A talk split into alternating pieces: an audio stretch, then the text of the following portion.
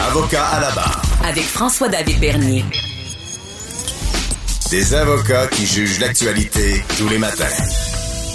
Libération d'Eustachio Galès se rend compte qu'il y a des lacunes majeures dans la surveillance du meurtrier. Euh, des problématiques, on sait, hein, ça, ça touche tout ce qui est de la Commission euh, des libérations conditionnelles du Canada. Euh, on en parle quand même souvent, mais des fois pas assez, parce que on le sait, il y a, eu beaucoup de débats, ces derniers temps. On pense au dossier Bissonnette, la tuerie de la mosquée, où est-ce qu'on disait bon, on devrait cumuler les périodes d'inadmissibilité à la libération pour que ça soit plus sévère. Mais on, dit de l'autre côté de la médaille, bien, la commission est là pour euh, justement veiller à ce que des criminels qui ne sont pas repentis, réhabilités, ne sortent pas de prison. Et euh, il y a une autre nouvelle avec celle-là de Stachio Galaise qui a eu des problèmes avec la, surveillance, mais il y a quand même aussi des bonnes nouvelles du côté de la commission parce que euh, il y a ce, monsieur qu'on appelle le monstre de la Miramichi qui a justement échoué à sa demande de libération conditionnelle. Ça, c'est au Nouveau-Brunswick.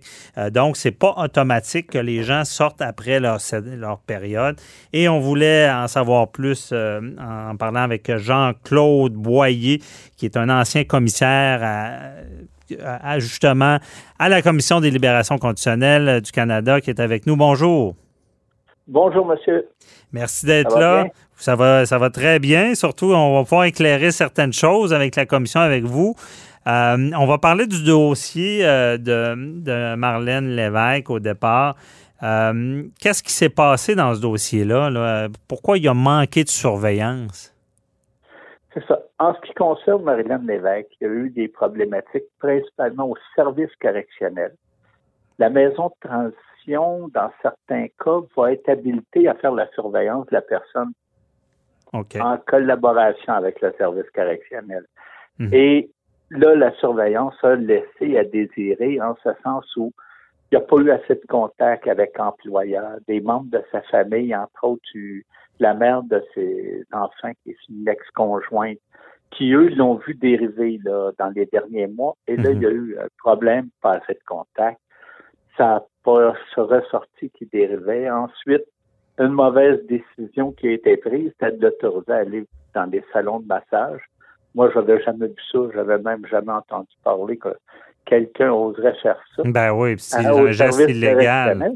Mhm. Ben Mais... oui, parce que c'est contraire à la loi, l'article 280 de l'interdit. Oui, ben c'est ça qui, est, quand même particulier. Mais là, ce qu'on comprend, c'est que l'erreur viendrait plus de la maison euh, de, de, transition qui surveillait et, moins du service correctionnel? Non, il y, aurait, il y a les deux, parce que le service correctionnel va aussi rencontrer monsieur, puis va avoir des contacts constants avec la maison de transition. Mais ce qu'on peut dire dans ce cas-là, c'est qu'ils ont peut-être laissé trop de latitude à la maison de transition. Mhm. La maison de transition n'avait pas les outils qu'il fallait pour euh, un gars qui avait des antécédents de violence conjugale parce qu'il a tué une personne femme, une conjointe, mais il y avait déjà aussi euh, commis des voies de fait sur une autre conjointe. Mm-hmm. C'est une dynamique spéciale, ça, la violence conjugale dans la tête d'un homme. Oui, c'est ce qui est, particulier, c'est comme une récidive. Mais Maître Boyer, justement, c'est quand même rare des, qu'on va voir des meurtriers récidivistes? Effectivement, c'est rare que les meurtriers vont récidiver dans un meurtre. On ne parle pas des psychopathes ou sociopathes, c'est rare qu'eux autres sortent, d'ailleurs. Ouais, c'est ça. très exceptionnel. Normalement, c'est parce qu'ils sont en fin de vie. Mm-hmm. Mais euh, c'est des, des, individus qui ne sont pas normalement des, des récidivistes. Et il faut comprendre aussi à la commission des libérations conditionnelles, ils ont moins de 1 des personnes qui, en maison de transition, vont commettre un crime violent.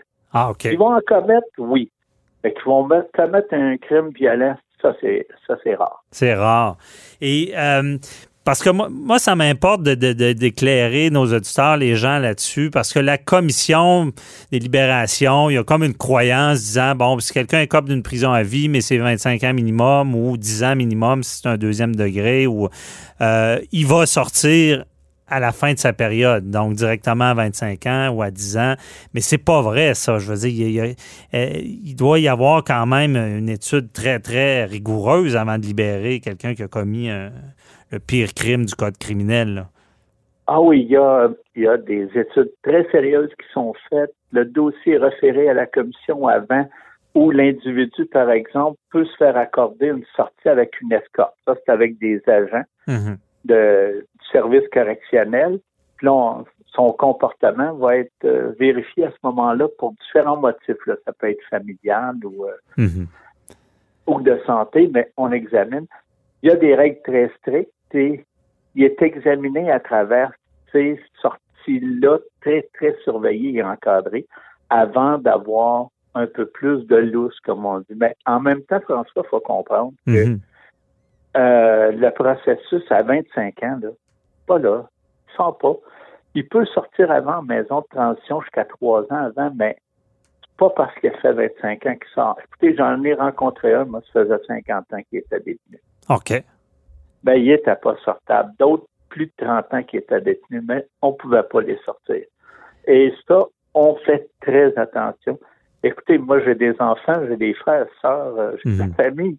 Je suis comme tout autre citoyen. Euh, je veux pas qu'il arrive quelque chose. Alors, quand je suis commissaire, j'ai non seulement tout mon bagage de formation que la commission me donne, mais avant ça, les évaluations que j'ai eues, mais on fait énormément attention, on est prudent. Mais il arrive des erreurs, puis il y a parfois des lacunes dans la formation. Mhm. Le seul rapport de la commission d'enquête parle de lacunes au SCC. Moi, j'en connais euh, aussi à la commission une lacune que je trouve, mais c'est particulier. Si vous voulez, je peux vous en parler. Oui, ben allez-y. Qu'est-ce qui, comme, y a comme lacune qu'il faudrait corriger? Là? Moi, je suis avocat. J'étais même procureur de la couronne pendant mhm. près de 25 ans. Et ce que je peux dire, c'est la majorité des commissaires n'ont pas de formation en droit. Et cette formation-là en droit n'est pas donnée aux commissaires. Je parle pas d'un cours de droit, je parle des, des, des, articles qui concernent principalement des violences. Mm-hmm. Ça n'est pas expliqué euh, et il n'y a pas de formation là-dessus. Et vous voyez les deux commissaires qui ont siégé dans le dossier de M. Galaise en septembre n'avaient pas cette formation euh, en droit-là. Et ils n'ont pas siégé avec un commissaire qui l'avait. Parce que l'autre point qui, pour moi, a fait défaut au niveau de la commission, c'est d'avoir permis un encadrement des nouveaux commissaires. Écoutez, ces deux commissaires-là, moi, j'ai fait un encadrement pendant plusieurs mois en n'étant plus commissaire. Mhm. Moi, une autre commissaire, on a fait euh, des mois dans.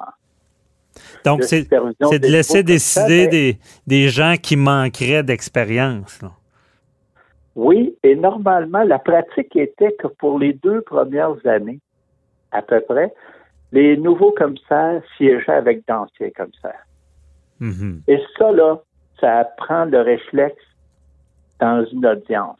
Et aussi, qu'est-ce qu'il faut regarder? Ça, ça, c'est pas des formations théoriques comme j'ai donné qui vont pallier ça. Parce que j'avais pas le droit d'aller dans les, comme tel, de participer dans des audiences. J'étais plus commissaire. Mm-hmm. Mais c'est des, audiences qui sont avec des nouveaux. Et qu'est-ce qui est arrivé? En 2018? On s'est retrouvé avec euh, euh, au Québec avec euh, trois commissaires d'expérience et 15 commissaires nouveaux.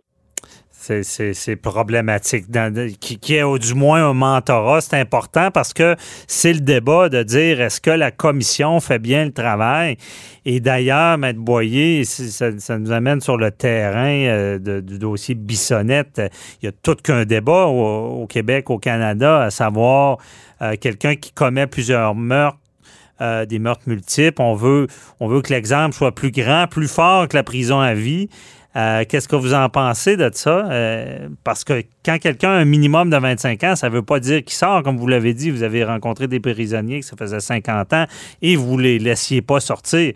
Mais qu'est-ce que vous pensez de ça qu'on prévoirait d'avance euh, ce minimum-là pour sortir? Écoutez, ça, c'est un débat qui existe, va toujours exister, mais moi, je dis, ça dépend du contexte des crimes, parce que ça prend plus qu'un meurtre, ça prend minimum deux meurtres. Mhm. Dans le cas de, de, de M. Bissonnette par rapport à une autre personne, ce n'est pas des individus qui connaissaient qui ont été assassinés.